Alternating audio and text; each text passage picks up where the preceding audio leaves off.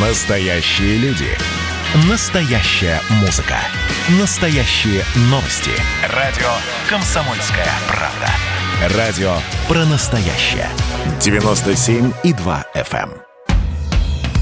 «Комсомольская правда» и компания «Супротек» представляют. Программа «Мой автомобиль». Дышите глубже, да. Дышать в сторону инспектора ГИБДД все-таки придется нам с вами. Всем доброе утро. Я Дмитрий Делинский, редактор портала «Испов.про». Андрей Олег Осипов у нас на связи. Парни, доброе утро. Доброе утро, дорогие друзья. На связи присутствует. Доброе утро. Отлично. Прежде чем перейдем к обсуждению э, автомобильных новостей и проблем, да, э, наши координаты во времени и пространстве 8 800 200 ровно 9702, телефон прямого эфира 8 967 200 ровно 9702, это номер, по которому мы принимаем сообщения в WhatsApp и Viber, э, в том числе вопросы по поводу машин конкретных машин.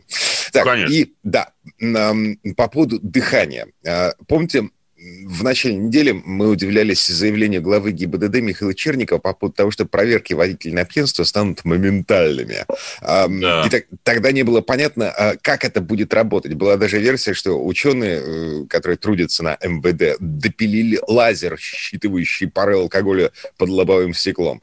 Нет, а, все оказалось совершенно банально. Экспресс-тесты. Да. Угу. Конечно же. Ну, абсолютно правильно вообще. Ну, вообще было трудно было себе представить, что изобретут какой-нибудь суперлазер, который будет улавливать пары алкоголя внутри. А он, он есть, он изобретен. Э, другой да. вопрос, что у него погрешность такая, что применять в боевых условиях его совершенно нецелесообразно. На, на, на парфюм будут реагировать, да, какой-нибудь, mm-hmm. как да, да, да, да. бывает. Но на самом деле, действительно, они говорят о том, что будет проводиться так называемые экспресс-исследования, которые будут предварять обязательную продукцию. То есть, грубо говоря, что собирается сделать? В 2022 году, давайте сразу же оговоримся о том, что это будет введено в 2022 году, а будет э, новая редакция постановления правительства номер 475. А ваш останавливает в инспектор ГИБДД предлагает вам два варианта. Вы можете пройти так называемую эксперт, экспресс-проверку при помощи а, небольшого приборчика. Причем забавно, я его еще не видел, его изображение не показали, но уже понятно, что он без мундштука, но в него надо дуть. Ну, вот такая а вот. Как это? А я не знаю, там, видимо, какая-то... А я считаю, дуть на инспектора нельзя, надо беречь сотрудников ДПС. Я с тобой согласен, но сами сотрудники ДПС себя не берегут, поэтому сейчас экспресс-исследование проводит его Носопырка, сотрудника ДПС. А, а теперь вместо с, Носопырки... Слушайте, а вот две недели назад в Геленджике а, я да. дышал на инспектора ГИБДД. Вот, пожалуйста. Mm. Вот его Носопырка, понятное дело, что ничто не заменит Нос-инспектор. Нет, он это, это, наверное, был невменяемый инспектор. Потому что попросить дыхнуть сейчас в пандемию. в пандемию, это, конечно, за пределами добра и зла, мне кажется. Вот у нас здесь метров 300 в Москве, улица Римского Корска. Вот наверняка сейчас стоят. Вот все начало Нет, ну никто, меня ни разу не просили за э, два года, вот последних, полтора, Но. Ну. дыхнуть. Вот никогда. Ну, так, Тебе ну везет, ладно. понимаешь? Твои да. глаза внушают уважение. Значит, э, прибор, на который нужно будет дышать. То есть сейчас мы дышим на инспекторов ГИБДД, ну, да. некоторые из нас, да. А сейчас, э, в смысле, с 22 года мы будем дышать на прибор. Да, вот вся такой... проблема в том, чтобы была одноразовая трубочка, которую нужно. Не, дышать. не будет ее. Если ее не будет, вы вправе отказаться, мне так кажется. Потому что это, конечно... Так, что будет, если я откажусь? Ничего а вы поедете, будет. поедете в медучреждение продуваться, как положено. И вот об этом надо помнить. И об этом надо помнить, что даже если в случае после вот этого вот экспресс-прибор, да, как угодно, покажет, что у вас есть какое-то там количество промилле в выдыхаемом воздухе, это не означает, что вы находитесь в состоянии опьянения. именно после этого инспектор вас обязан а, с соблюдением всех необходимых процедур, то есть либо с э, фиксацией фото-видео, либо с понятыми, с заполнением всех необходимых бумажек, вот тогда нас отправят на медосвидетельствование официально. И результат только официального медосвидетельствования будет являться основанием для того, чтобы ну, там, штраф или лишить вас водительского удостоверения. Mm-hmm. Вот эти вот экспресс-индикации, да, скажем так, они не будут являться основанием для привлечения вас какой-либо ответственности. Единственный положительный момент в этом заключается, конечно же, в том, что э, если вот вы по-быстренькому дунули в эту трубочку, да, а у инспектора были какие-то сомнения, то вы можете сказать, ну все, убедился, все, я поехал. Другой вопрос, что, конечно же, я прекрасно понимаю, что в наших суровых реалиях все эти экспресс-анализаторы могут использоваться совсем по-другому. Я не знаю, можно ли его будет подкрутить. Его надо еще посмотреть для этого вживую. Но мы же с вами, Дмитрий, прекрасно понимаем, что если там будет такая возможность, это как вот с этими Помните, в советское время, кто-то еще, наверное, помнит, были такие трубочки с зелененькими кристальчиками, которые в них нужно было дуть, и они заполнялись, соответственно, меняли цвет, если ты находился в состоянии опьянения. Их запретили потом применять еще в конце 90-х, но была такая штука. Так вот, э, инспекторы, конечно же, ну, я боюсь, что могут они пользоваться этим для того, чтобы сказать, ну вот, пьяны. Вот видите. Может быть, не поедем все-таки как? в больничку? Будем оформлять? Да. Так, вот погодите. Люби, погодите любимый а... вопрос. Будем оформлять? А в чем, в чем смысл вообще вот всех этих телодвижений, вот, вот э, этого э, танца с бубном вокруг э, экспресс-тестирований и новых индикаторов, на которые нужно дышать? Смысл в том, что сейчас для того, чтобы направить вас на, на медицинское освидетельствование, нужно заполнить кучу бумажек, на самом деле, соблюсти процедуру. Более того, есть, были случаи в судах, когда сотрудники ГИБДД не соблюдали должным образом процедуру, неправильно заполняли протоколы, потом в суде водители решения ГИБДД оспаривали именно на основании того, что неправильно заполнен протокол, не соблюдены формальности, там галочка не поставлена и так далее. Причем мы с вами должны помнить, что э, теоретически, да и практически отправить нас на медицинское освидетельствование инспектор должен после заполнения всех протоколов, а не до этого, как они частенько делают. Кто, те водители, кто это знает, конечно же, этим пользуются, говорят, хорошо, вы считаете, что я пьян, вперед, пишем все бумаги, акт об отстранении, так сказать, акт о направлении на медицинское освидетельствование с указанием признаков опьянения, которые вы видите, все, поехали. Инспектора, конечно же, ленятся в таких случаях, и, ну, если видишь, что человек на самом деле трезв, нет смысла, да, отпускает. Вот теперь они предварительно, до того, как отправить на свидетельское освидетельствование, чтобы убедиться в том, что вы действительно э, можете находиться в состоянии опьянения, будет предлагать вам такой вот экспресс-тест. Чтобы тупо и... не, не тратить время. Конечно. Свое. Да. Конечно. Mm-hmm. Если он покажет положительный результат, вот тогда уже они начнут оформлять все бумажки и отправлять вас на официальное медицинское освидетельствование. Если же они ошибутся, такое же бывает, инспектора ГИБДД у нас тоже ошибаются, собственно говоря, то, наверное, вам вернут водительское удостоверение, скажут спасибо, извините, так сказать, что... Ну, хотя они редко, в общем-то, извиняются. Да, это очень редко от них. Но, тем не менее. А тогда вам это удостоверение. То есть, в принципе, это такая штука двоякая. То есть, с одной стороны, это хорошо, потому что, ну, какие-то вещи, когда я трез, да нет, вы пьян, да я трез, ну, давайте дурим. Ну, вот хорошо. Да, вот, вот эта вся процедура с воронением бумажек, это другое. совсем не лишняя, на самом деле. Конечно.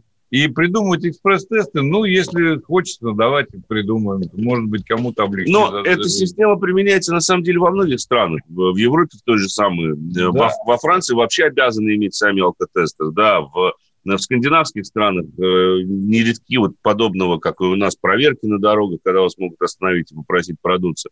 И там проводится везде экспресс-тестирование. Никакого глубокого исследования, конечно, нет. Глубокие исследования проводят тогда, когда ну, у человека действительно есть основания, прежде всего, полицейского полагать, что вы абсолютно пьяны. Или когда есть подозрение на состояние наркотического опьянения. Потому что, ну, запаха может не быть, а видно, что человек не в Минько. В таком mm-hmm. случае нужно наркотическое уже вести действительно на полноценную экспертизу. И вот в таком случае экспресс-тест уже не сработает, в который надо дуть. Потому что он покажет отрицательный результат, человек же не пил, Говорили, О, Слушайте, да, я, я помню.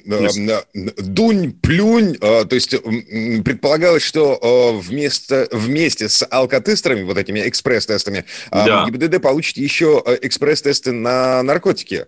Да, но вот слава, слава богу, не срослось. Ну, слава богу, Дим, я вам должен сказать, слава богу, потому что экспресс-тесты на наркотики очень неточны. Особенно те, которые вот по биоматериалу по слюне. А бывает такой, человек примет нурофен или, допустим, побрызгает нос, и у него показывает ложный результат на употребление наркотиков. Очень часто такое. Поэтому все эти экспресс-тестирования на наркотики именно, оно очень неточное. Потому что с парами алкоголя просто. Либо они у тебя есть в воздухе, либо нет. С наркотиками сложнее. Во-первых, там разновидностей больше. Да, там надо понимать, на какой маркер, собственно говоря, э, брать анализ. А вот эти все общие, ну, я понимаю, что сейчас в каждой аптеке можно тест полоски купить на наркотики, но даже тест полоски идут на определенные компоненты. либо они заполняются определенным цветом в зависимости от компонента. То есть это более сложное, скажем так, исследование, которое требует более точного подхода, в отличие, допустим, от обычного, так сказать, вот А у нас реактивы донат. кончились. А у нас, да, и там реактивы же нужны, понимаешь? Ну, а, а у нас реактивы действительно кончились. Кстати, реактивы беда э, в целом. На полном серьезе На беда сейчас. Как и с чипами для машин, тоже как и, Да, с антителами совсем. Вот это проблема с реактивами. Да. Но... И еще не хватало нам запустить экспресс-тестирование на наркотики. Да. Mm-hmm. Поэтому хорошо, что вот они ограничены только вот такой вот штукой. И самое главное, чтобы инспектора ГИБДД не пользовались этим для того, чтобы э, придумать очередной 160 тысяч четвертый способ отъема денег у населения. Слушайте, а я сейчас э, процитирую еще одного деятеля. Ну, э, это к вопросу о том, что государство поворачивается к нам вроде как лицом. Да. Да, а, я подозреваю, что это связано с тем, что выборы на носу. Вот, значит, э, цитата такая. Практика показала, что камеры автоматической фиксации нарушений ПДД дают регулярные сбои. Люди часто оспаривают штрафы, потому что зафиксированные нарушения не соответствуют действительности. Конец цитаты. Как вы думаете, кто это? А, не знаю. Может, глава ГИБДД? Нет, глава ГИБДД мы уже поняли, он адекватный человек. А, это кто? А это, внимание, Андрей Турчак, зампред Сайта Федерации, секретарь Генсайта партии «Единая Россия», ну, фактически тот человек, который отвечает в нашей стране за партийное строительство. А зачем он это сказал? Возникает у меня резонный вопрос. А он а... напомнил о себе, друг мой. А, не-не-не, смотрите, а, господин Турчак, господин Клишас, вот э, те люди, которые ой, писали ой. самые одиозные законы, законопроекты последнего времени, они внезапно написали законопроект, э, который заставляет Облегчать. автоматические камеры фото-видеофиксации, значит, их будут устанавливать, работать по требованиям, э, которые для них пропишет правительство. А нарушение этих требований станет э, основанием для прекращения производства. Программа «Мой автомобиль». Музыка для мужика не тяжела, не легка Для мужика музыка, словно глоток воздуха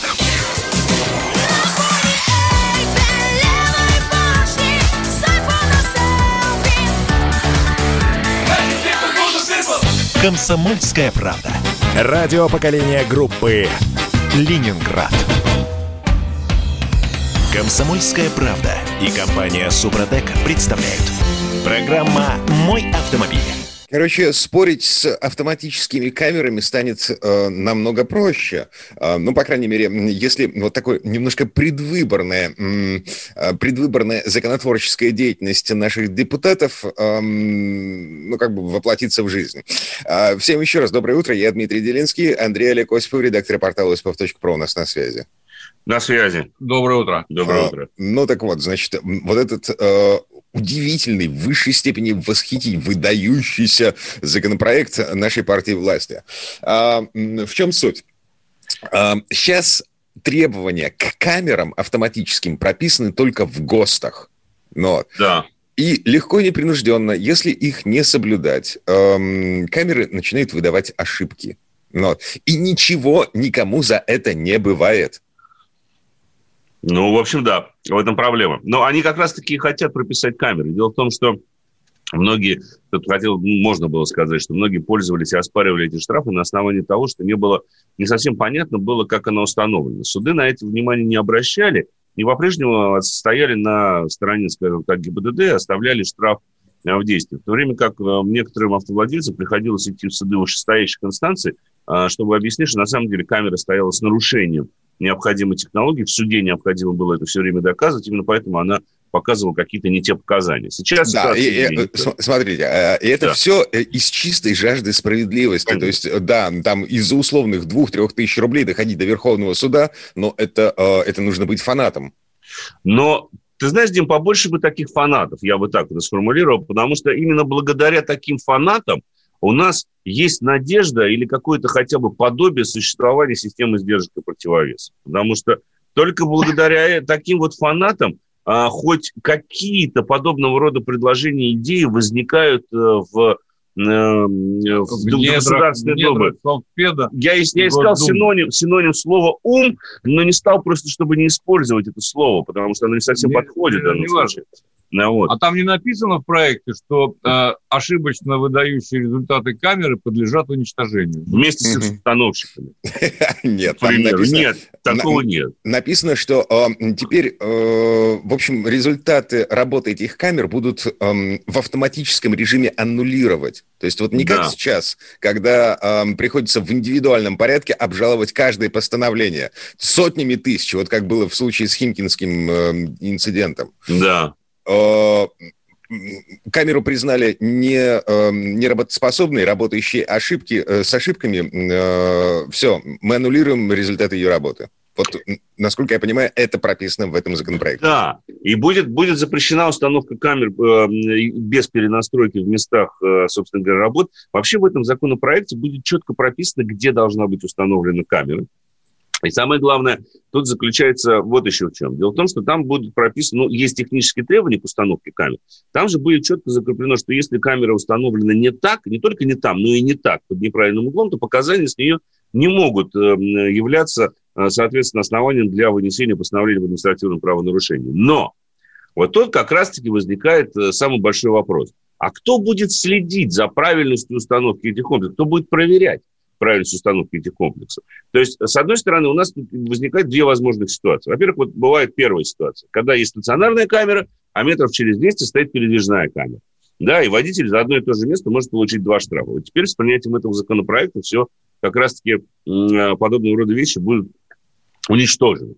Но а, там же будет прописано, что там вот правильный угол должен быть по отношению к дороге. А кто будет вообще следить за правильным углом установки камер? При установке. Это, ну, наверное, это должны Слушай, у нас установке. столько этих органов. Э, Ростехнадзор, там, вот. дорожная служба, ГИБДД. Как, найдут кого-нибудь. А, Я, Смотрите, собственно... Э, да, закон да. дает э, правительству, точнее, закон заставляет правительство прописывать вот все эти требования камерам, и, соответственно, э, правительство, скорее всего, будет выбирать каких-то специально обученных людей, какой-то орган власти, который будет следить за тем, как оно выполняется. Ну, Но главное, чтобы он был независим от, от органов власти, потому что, понимаете, такая штука, потому что... Это, кто это интересно? Ну, я имею в виду, один поставил, а второй сказал, выдал сертификат, несмотря на то, что камера стоит неправильно. Да, и э, показания она неправильные. Как мы можем... Ведь самое сложное доказать, что камера дала не те показания. Это правда. Это действительно невозможно сделать. Ты получаешь фотографию, там указана скорость, ты можешь быть честнее Папы Римского, у тебя может быть 25 тысяч GPS-навигаторов, которые тебе показывают скорость с точностью э, до одной микрона, да, э, до одного там, полкилометра в час. И ты понимаешь, что ты там не а камера сфотографировала, что у тебя было 81, а не 79, по которым ты... Вот как ты докажешь, что действительно ехал там 81? Я знаю человека, который смог это доказать ГИБДД. Удалось это сделать. Он гипнотизер? Он, это, было, это было чрезвычайно сложно сделать. Он взял сертифицированный, тарифицированный GPS-штуку, вот, которая определяет точную скорость. Проехал под этой камерой, вместе с представителем, он просто, так сказать, наш коллега оказался, он вместе с представителем муниципалитета и ГАИ проехал под этой камерой с четким вот GPS-трекером, который показывает абсолютно точную скорость. Он проехал по этой камере 79 и получил штраф за 81. И только тогда они поняли, что погрешность камеры составляет более 2 км в час. Она стояла под неправильным углом, и поэтому массово выписывала штрафы за небольшое превышение. Она завышала всего на 2-3, там максимум 4 км в час. Но Лучше этого рядом. было достаточно. Это было достаточно. Да, хотя отклонение в установке камеры составляло, по-моему, полградуса. Буквально полградуса по отношению к полотну дороги. Я думаю, те, кто устанавливает камеры, прекрасно об этом осведомлены. Может быть. Там произошла ситуация такая, что камера была стационарная, а там переложили асфальт, и немножко изменился рельеф дороги. И поэтому, может быть, угол изменился. Вот они, установщики камер, пеняли тогда именно на это. Они верю. сказали, что там вот что-то изменилось, мы асфальт переложили, угол другой стал. Кто? И значит, все это... Ищите заинтересованных э, лиц. Конечно, вот, вот всегда, опять же, всегда ищите заинтересованных лиц. Поэтому вот этот законопроект, это постановление, с одной стороны, хорошо, что все наконец-таки будет прописано, но с другой стороны, оно не решает главной проблемы, а именно точности установки этих камер. И потом, я вот видел эти заголовки СМИ. Э, значит, да, законопроект позволит упростить обжалование штрафов. Да ничего не ничего позволит не упростить. Для того, чтобы обжаловать штраф на основании того, что камера выдала неправильные показания, нужно доказать, что камера выдает неправильные показания. По этому же закону. То есть тут же как предлагается вот по этому постановлению, что государство само себя будет контролировать. То есть, если оно неправильно установило камеру, оно само же аннулирует все постановления с этой камеры. Но для этого должно оно обнаружить, что камера установлена неправильно. Слушай, То есть, какой-то бред. вообще-то мне кажется, Вот. что все это, Попахивает пиаром перед выборами. э, что Вот. все это имеет мало отношения к реальности. Попахивает Мгм. пиаром перед выборами, потому что есть ГОСТ на установку камер, фото и видеофиксации. Соблюдайте, ребята. Соблюдайте ГОСТ. И не надо для этого придумывать поправки в Кодекс об административных правонарушениях. Кодекс не регулирует Нет, надо- технические моменты. Если вы доказали, вот как в московском случае, что ГОСТ нарушен, Да. всё, значит, Вопросов ни- нет. никаких штрафов. Конечно. Про- Но- Пропишите вот это. Вот Да. это надо прописать. Ну вот, э, собственно, об этом и говорим. То есть в этом законе, кроме м, требований, технических требований, появится Да. еще и возможность э, верной массовой отмены э, неправильно выписанных штрафов. Ну, в общем, ладно, фамилии мы произнесли. Да. Добрые слова сказали. Люди плюсик себе поставили куда-нибудь. Можно, можно переходить к другим актуальным темам. Как будто от, от этих плюсиков что-то зависит. Вот именно, кого-то от них что-то зависит. Вот я с тобой Ладно. согласен. Так, слушайте, э, еще одно свидетельство того, что мы с вами э, живем ну, в какой-то стране, в такой удивительной э, стране, может быть, немножко розовых единорогов. Э, 150 километров нам с вами разрешат ездить со скоростью О! 150 километров в час. Во, мне нравится идея. Э, Значит, э, уже, по-моему, не первый год в госавтоинспекции размышляет на эту тему. И сейчас вроде как э, уже даже господин Черников, глава ГИБДД, говорит, что да, надо разрешить. Там есть удивительная цитата. э, эм, Водители будут благодарны, так как смогут быстро проехать участок дороги с безопасной скоростью. Ну, потому что он реальный человек. Он прекрасно понимает, господин Черников прекрасно понимает э, то, что происходит на дорогах. Он понимает, что мы на протяжении последних нескольких лет, да даже 10 лет, э, строим новые, по крайней мере, вот дороги, автомагистрали, вот то, что относится к категории магистрали, с расчетной скоростью движения в 150 км в час. Мы давно уже строим такие дороги. Он прекрасно понимает, что современные автомобили готовы ехать со скоростью 120, 140 и 150 км в час. И 250. И 250, да. Это не те москвичи и «Жигули», которые были в прошлом веке, которые при скорости 140 у них становилось уже немножко страшновато, да. Это другие уже машины. Он прекрасно понимает, что дороги строятся не только под эту расчетную скорость, но и соответствующей инфраструктурой, да, ну, он, по крайней мере, это надеется. Поэтому он прекрасно понимает, что 90 километров в час на наших загородных магистралях просто занижение. Вот смотрите, какая история. Здесь важно понять следующее. Что, конечно, не обошлось без некоторых, так сказать, перестраховок. Даже в этом предложении. Конечно. То есть э, 150 там можно, где не менее трех полос, то есть, говоря, шестиполосная дорога. Три по полосы три полосы в одну сторону, да, Да. в одном направлении. Хотя вполне можно разрешить, я ездил по этим трассам, по многим. Ну, мы, конечно, прежде всего вспоминаем а, Германию. М4, да, М4 Дон и э, М11. М11, да. Там действительно можно совершенно спокойно, даже на две полосы, когда в одну сторону, разрешить 150. Да. Причем был бы смысл разрешить э, указать не только максимально допустимую скорость, но и минимально разрешенную в этой полосе. Вот тогда было бы, э, кстати сказать, за это, пожалуйста, может тоже штрафовать. Не добрал? Заплати. Ну, А, ну, то есть, короче э, говоря. ч- черепаха, плетущаяся со скоростью 110 км в час в левой полосе на трассе М4 Дон, э, это э, угроза для безопасности всех остальных. Ну, на самом деле это так. Согласен. Дим, это действительно угроза, потому что просто вот нас осталось несколько секунд. Представьте себе, вы едете 150, а кто-то из среднего ряда на скорости 100 перестраивается для обгона. Разница в 50 км в час огромна. И если человек, да. если человек не может оценивать дистанцию по зеркалу заднего вида, вы можете просто в него вписаться. Такие вещи недопустимы. А, Вернемся не в эту студию. Да, вернемся через пару минут буквально.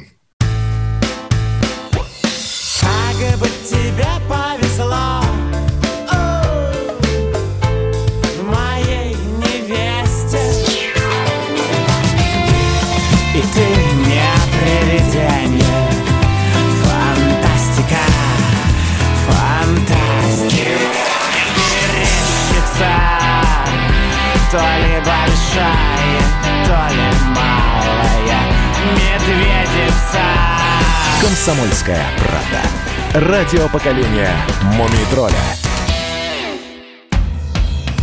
Комсомольская правда и компания Супротек представляют. Программа «Мой автомобиль». Итак, 150 километров в час на некоторых участках э, трассы М11 и М4 Дон. Эм, госавтоинспекция вполне ничего себе за. Глава ГИБДД Михаил Черников заявил, что водители будут благодарны, так как смогут быстро проехать участок дороги с безопасной скоростью. Это мы вернулись в студию радио «Комсомольская правда». Я Дмитрий Делинский, Андрей Олег Осипов, редактор портала осипов.про у нас на связи. Еще раз доброе утро. А мне, кстати говоря, Дим, хочется спросить у наших уважаемых слушателей. Давайте быстренько, вот буквально за пять минут, э, быстренько мнение накидайте нам, дорогие друзья. Скажите, как вы считаете, 150 нормально? У меня даже вопрос такой. А водители готовы вообще к такой скорости? А кто не готов, справа едет. А кто не готов, пусть справа едет. Вот Конечно. я согласен абсолютно. А, И... Э, да. а что бы, вот как в Германии, например, не отменить скоростные лимиты вообще? Вот. Но для этого должны быть все-таки дороги тоже готовы. А в Германии есть одно ограничение, кстати сказать, об этом многие забывают. Э, разрешено ехать с той скоростью, э, которая указана в э, паспорте автомобиля. Mm. Есть еще одно ограничение, на самом деле, в Германии. По поводу вот страховки, действует. В Германии есть рекомендованная скорость даже на безлимитных участках автобана. Это знак 140. Поэтому, когда вы выезжаете в Германию, э, во всех странах э, ограничение скорости, ну, как обычно, да, белый в красном кружке, а в Германии на автобанах стоит 140 в синем, как рекомендованная ну, как скорость, рекомендованная, если да. нет ограничений. Но там действует такое очень забавное правило. О нем, кстати говоря, тоже мало кто знает. Если вы попали в аварию на скорости выше, чем больше 140 км в час, даже на безлимитном участке автобана, то будет очень плотное разбирательство страховой компании на предмет выплат. Потому что, может быть, вы ехали с той скоростью, которая на самом деле не была неадекватна для данного участка дороги, даже несмотря на отсутствие скоростных ограничений. Потому что там идет ставка на водителя. Водитель решает, с какой скоростью он может пройти. Потому что это очень много дух. Вот я сам лично в Германии, поскольку много ездил, ты сам прекрасно знаешь. Там есть ведь Конечно. безлимитные участки с поворотами, где ты входишь в дугу на хорошей машине, если за скоростью за 200, то неподготовленный человек может на самом деле там убраться очень легко, потому что там нужно уметь управлять автомобилем. 8 800 200 ровно 9702, да. телефон прямого эфира, 8 967 200 ровно 9702 по этому номеру принимаем сообщения в WhatsApp, в Viber и Telegram. Я напомню вопрос такой, а, а мы вообще-то готовы к э, таким скоростям? 150 км в час. Разрешенная скорость 150, соответственно, с учетом нештрафового порога 170, например. Вот Адель, Адель, сразу же обращу внимание, из Казани нам пришло сообщение, 150 ногу, 130 край. Даже на М7 пролетающий рядом Порш со скоростью 170 вызывает страх. Адель, что бы с вами было в Германии, когда вы едете по среднему ряду со скоростью 160, а рядом с вами пролетает даже не Порш, а какой-нибудь там Феррари или Ламборгини со скоростью 250 или 300 километров в час? Вот это, я вам скажу, такой аэродинамический удар по вашему автомобилю, э, что вот если вы ощущали, когда фуру обгоняешь на, на хорошем ходу, машина немножко немножко сдвигает при боковом ветре. А когда рядом с вами пролетает, вы даже едете 140, рядом с вами пролетает машина со скоростью в 250, то она разрывает ну, воздух с таким ходом, у нас с тобой что было... у вас воздушная яма такая. У нас с тобой, если не, э, не 270 забыл. мы ехали 283. Спокойно. 283. А, в дождь. Да, так, я а... в дождь. А Адель э, пешком ходил бы, наверное, в такой, в такой ситуации. Кон... Пешком вас бы снесло. Вообще. Если вы будете стоять... Пешком по автобанам не ходят. Да нет, вообще, если стоять рядом с машиной, ну попробуйте встать с поездом, который летит 200, вас засосет под поезд, вы умрете. Вас просто засосет. Это, это принцип аэродинамики, там же мешок образуется. А, Если вот... машина летит 200, и вы рядом будете стоять, вы умрете, скорее всего. У вас просто аэродинамика умрет, убьет. Какие то страхи рассказываешь. Вот готовы мы А мне внутри 250 уютно. Ну так кто ж не про другую скорость. Господи, а, готовы не готовы к такому послаблению э, а, отвязывания гаек. Значит, 87-й из Белгородской области считает, что вполне разумная скорость для дорог с двумя полосами в одну сторону. Согласны. Вот. Э, слушайте, а, у нас в автошколах да. по-моему, только в этом году или э, в конце прошлого года разрешили эм, ученикам тренироваться на, скоростных магистралях. То есть до этого 40 километров в час и тошнися в правом ряду, эм, не выезжая на скоростную магистраль. Но Слушай, и, да, и как, как такой человек, эм, ну, как бы... Вот в этом, в этом вся и проблема как раз-таки. В этом, вообще-то говоря, нет проблемы. На самом деле мы с вами говорим о разрешенной максимальной скорости, Конечно. а вовсе не рекомендованной. Это, во-первых, да, никто не просит вас гонять как сумасшедшему по этой самой э, выделенной полосе. Там, Да, но если, если, полосе. если человек не умеет ездить с такой Ну, пусть не скоростью... едет. Так Да. он и не поедет. Человек должен выбирать, любой водитель Конечно. прекрасно знает. Он выбирает скорость, на которую, которая ему комфортна. Да. Вот, а, но с другой стороны, вот это вот послабление даст возможность людям, во-первых, наносить меньше ущерб природе, Раз. она быстро пролетает машина, во-вторых, экономить время.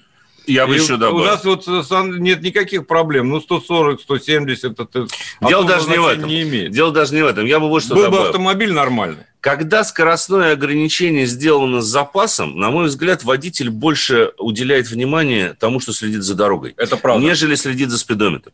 Когда мы видим хорошую до четырехполосную дорогу с металлическим отбойником, с отсутствием пешеходных переходов нерегулируемых, с отсутствием дорог, и видим там ограничение в 90 км в час, мы зачастую больше отвлекаемся от дороги, потому что мы вынуждены следим за спидометром, пусть даже мы там и поставили круиз-контроль на отметке 109. Но мы всегда следим, как бы нам не превысить, вот как бы нам вот эти плюс 20 не расширить. А если будет 150, то даже в момент обгонов тех же самых грузовиков, пусть они едут по-прежнему 90 по тахографу, у них ограниченная скорость, но мы спокойно можем ускоряться там до 115, 120, 130 и не переживать то, что мы превысим скорость. Более того, это особенно актуально сейчас, когда в Кодекс об административных правонарушениях будет внесено понятие средней скорости движения, и среднюю скорость движения будут контролировать практически на всех участках наших дорог. Я говорю, что это нельзя делать без пересмотра действующих скоростных лимитов, но вот может быть хотя бы введение по вот этого э, лимита в 150 км в час, то есть повышение скоростного лимита до 150 км в час, может быть, хоть отчасти это компенсирует, потому что со средней скоростью ситуация будет еще хуже, да, э, для, прежде всего, я говорю, для граждан, потому что мы начнем получать массово эти штрафы. Да, есть проблемы, связанные с подготовкой водителей, но я не считаю, что проблема подготовки водителей должна стать ограничивающим фактором, и э, именно по этой причине не должно вводиться скоростное ограничение в 150. Надо просто подтягивать водителей. Ведь мы, в конце концов, Это вообще полезно. это вообще полезно. Да, мы 5-7 поскольку последние вот годы мы все время говорим об этой реформе. Да, и ничего на самом деле не движется. Поэтому, э, конечно, нужно реформировать систему подготовки водителей. Конечно, водителей нужно тренировать и обучать ездить, в том числе на высоких скоростях. Пусть не 150. В Германии даже, когда они готовят водителя, он не, не- не разгоняется до 150, они до 140 разгоняются, как правило. Но там считается, вот до 140 ты точно, ты не просто должен обязан. уметь разогнаться. Э, э, Обязан уметь управлять автомобилем Да. на этих скоростях. правильно входить в поворот, правильно проходить поворот, потому что на таких скоростях все уже совсем быстро происходит. Очень быстро может произойти ситуация с машиной, и малейшая ошибка может быть чревата. Ам, Да, и кроме всего прочего, надо при любых обстоятельствах убирать ремонтников с дорог. Конечно. Я сегодня лично, чуть не, не- несмотря на весь опыт, Да. чуть не въехал э, в левом ряду, стоял ограниченный конусом, э, полтора метра от э, этого самого Но это поворотом. вообще проблема. Это вообще. Стоит уборочная техника. Ну, ну что это такое? Вот сегодня зачем? Сухо, Конечно. светло. То есть, Слава богу, так сказать, я его успел заметить. Но это, конечно, полный беспредел. Поэтому- вот от них надо избавляться. Поэтому залог безопасности на наших скоростных и не только скоростных магистралях заключается не в тех цифрах, которые мы видим на ограничительных знаках, а в том, что сама дорога и инфраструктура подходят для того, чтобы двигаться. Дорога, асфальт подходит для 150. Вот еще дорожников, чтобы они не вылазили туда. Чтобы они не создавали э, Конечно. Ведь у нас ситуации. Самые страшные дорожно-транспортные происшествия, вот посмотрите, даже последние годы, происходят именно с дорожными службами. Когда кто-то въезжает в припаркованный автомобиль дорожника, либо просто кто-то остановился в полосе движения, машина сломалась, грузовик, как правило, и в него влетает автобус там с детьми жуткий. Вы помните случай, который был? Вот причина. Поэтому не, причина не в нарушении скорости, а в том, как у нас организовано движение и что себе люди позволяют на дороге. А это прямая задача ГИБДД, между Да, прочим. конечно. Это прямая задача ГИБДД как раз Привет вот эти вещи да, контролировать. Поэтому то, что они высказались за такое введение, хорошо. Значит, они я это берут себя поддерживаю. ответственность. Но пусть они тогда и за него за всем отвечают. остальным, да. да. пусть они тогда следят за всем остальным, чтобы я эти 150 мог ехать спокойно. Не опасаясь, что внезапно У меня вырастет, в левом ряду вырастет вырастет так сказать, как пылесос большой. Да, оранжевого колора. Который чистит бордюр. Конечно, А, да. м, Вот это слушайте, недопустимо. Да, круг замкнулся. А, Снова вернулись к пылесосам. А, Пару Да. минут буквально до конца этой четверти часа осталось. У меня есть еще одна удивительная новость. Оказывается, а, CD-приводы, компакт-диск, приводы, а, ну, в общем, до недавнего времени их все еще ставят в машины. А, э, Мало. Э, Концерн General Motors эм, объявил на этой неделе о том, что все, отказывается в августе поставить последний э, CD-ROM в машину, и с сентября начинаем э, только USB и Bluetooth. Ну, честно сказать, они затянули. Дим, вот честно. GM стал последней компанией, которая откажется от CD-плееров. Потому что, ну, сейчас CD-проигрыватели очень редко где встречаются. Вот даже в современных автомобилях. А, вот у корейских брендов, у японских некоторых встречаются. Но вот среди европейцев, вы обратите внимание, вот у меня сейчас Ну, на тесте конечно. Audi A5, да, там нет CD-плеера. Почему? Потому что, ну, никто уже не пользуется CD сидюками. Все Я, я- сейчас... я- я пользуюсь. Ну, Нет, ну вы... Я ретроград. ты старовер, видимо, да, Дим. Я понимаю. Нет, я с тобой согласен. Потому что, ну, Качество послушать, звука, да, я понимаю. послушать антологию Битлз или Pink Floyd, конечно же, в ремастере на сидюке, это не сравнится с, USB и со всякими MP3. Вопросов нет. Но и звук должен быть качественный. Ну, нормально, ну, откажется и все. Ну, как это было в Man in Black. Придется снова покупать э, новую золотую коллекцию Битлз. Да? Ага. Да, да, ну, слушайте, э, грамм пластинки обошли по продажам компакт-диски. Вот настолько Вот. все изменилось. Ладно. Хорошего дня всем. Ага. Берегите Да. себя на любой скорости. На люб- Программа «Мой автомобиль».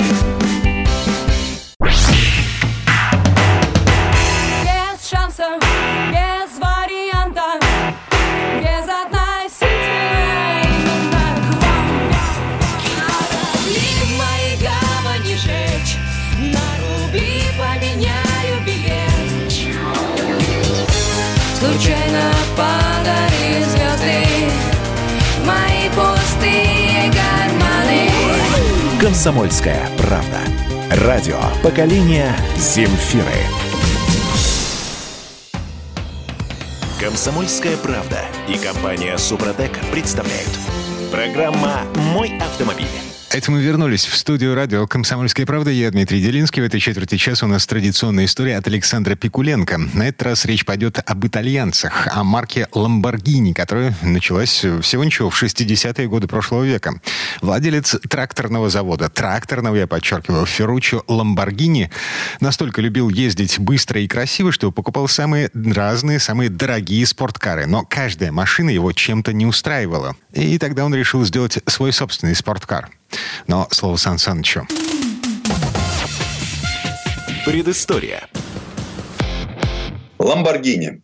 Упоминание об этой марке всегда тревожит душу настоящего автомобилиста. А появилась она почти 7 десятилетий тому назад. Компания Lamborghini автомобиля начинала свою жизнь как детище отставного солдата итальянской армии Ферруччо Ламборгини. Во время Второй мировой он служил механиком в итальянских ВВС. А затем занялся тем, что было очень востребовано в разоренной войной Италии. Из остатков военной техники он начал собирать тракторы. К середине 60-х годов тракторная компания набрала такие темпы, что его машины были признаны одними из лучших в Европе. А тут еще Ферруччо понял, что Италия стала богаче и, подсмотрев у американцев конструкцию кондиционеров, начал их производство. Успех превзошел все ожидания. И к концу 60-х Ламборгини стал одним из крупнейших промышленников Италии. Когда у Ферруччо появились большие деньги, он, как любой итальянец, начал покупать быстрые спортивные автомобили.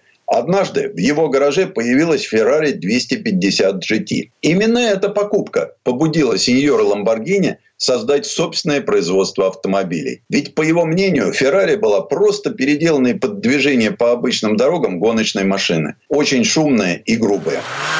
В ответ Ламборгини построил свой первый автомобиль. Причем очень быстро. Уже через 4 месяца на автосалоне в Турине показали 350 GTV. Конечно, это был прототип. И пришлось немало потрудиться, чтобы сделать из него серийную модель. Но уже весной 1964 года на автосалоне в Женеве дебютировала 350 GT с 12-цилиндровым двигателем мощностью 270 лошадиных сил и пятиступенчатой механической коробкой передач. До сотни машина разгонялась за 7 секунд и развивала 210 км в час. Чрезвычайно впечатляющие цифры для своего времени. Сделано их было немного, всего 120 штук. Машину непрерывно совершенствовали, правда, это в основном касалось механики. Так, в 1965 году появилась Lamborghini 400 GT. Молодой итальянский инженер Джан Паоло Даллара увеличил объем двигателя V12 до 4 литров и поднял мощность до 320 лошадиных сил. А в 1966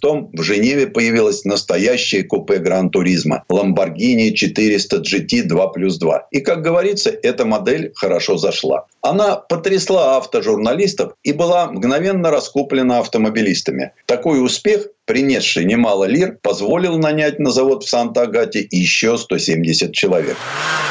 В 1968 году три энтузиаста Джан Паоло Даллара, Паоло Станзани и примкнувший к ним новозеландец Боб Уоллес уговорили шефа разрешить им построить гоночный прототип. Несмотря на то, что это было совсем не то, о чем мечтал сам Ферруччо, он все-таки позволил своим инженерам порезвиться решив, что этот проект под названием P400 будет полезен отделу маркетинга. Не более того. Ну а то, что получилось, оказалось потрясателем основ и сворачивателем голов. На Женевском автосалоне 1968 года на стенде Lamborghini стояло изящное двухместное купе работы Марчелло Гандини. Машину назвали Миура, взяв имя у самого стойкого и умного испанского боевого быка. На Миуре, а она была среднемоторная, стоял В-12 мощностью 350 лошадиных сил. Из хорошего – кондиционер и стеклоподъемники и тонкая хромовая окантовка лобового стекла. Всего было сделано 764 Миуры.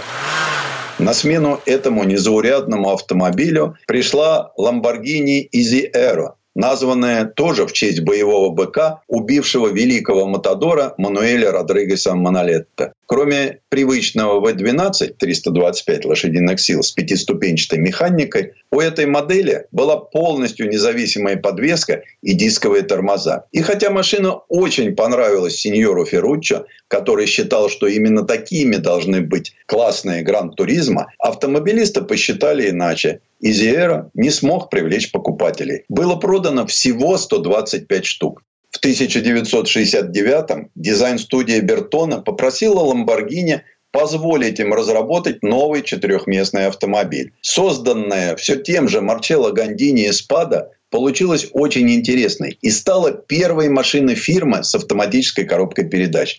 Их сделали много – 1217 штук. Эспада была самой успешной моделью Lamborghini в то время.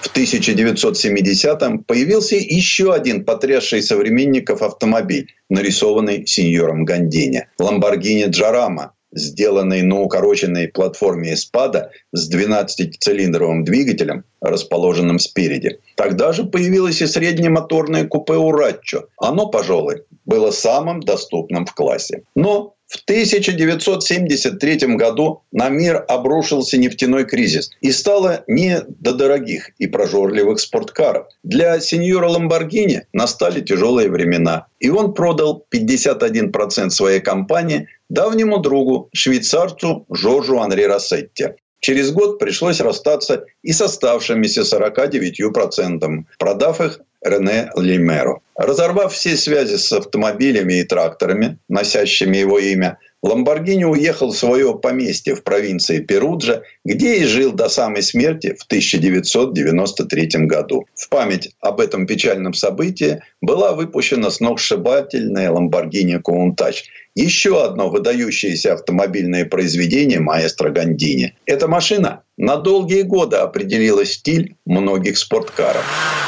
В 1986 году Lamborghini выпустила свой первый внедорожник LM002.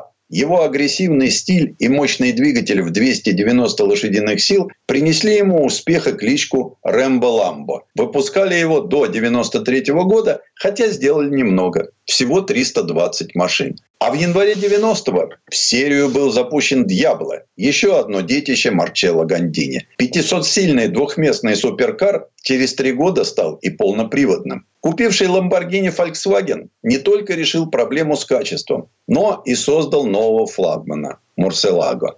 Его разработал Люк Донкер Вольке. У него тоже был мотор V12 мощностью 572 лошадиных силы и шестиступенчатая механика. А в 2003-м Lamborghini решила попробовать себя в создании компактных спорткаров, выпустив в свет полноприводный Галлардо. В 2009-м сделали ограниченную серию Галлардо LP550 Бальбоне – и опять же, на Женеве 2013 подразнили публику очередным гиперкаром Lamborghini Veneno. Сделали всего три автомобиля, каждый стоимостью 3,5 миллиона долларов. Так что поклонники Lamborghini могут быть спокойны за ее будущее. Ведь такие концепт-кары, как «Сумасшедшая эгоиста» и электрическое Терцо Милленио дают понять, что нас ждет в ближайшее время.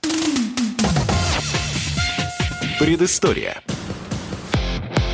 Сан Саныч, спасибо. Это был Александр Пикуленко, летописец мировой автомобильной индустрии. И у нас на этом все на сегодня. Дмитрий Делинский, радио «Комсомольская правда». Берегите себя. Программа «Мой автомобиль».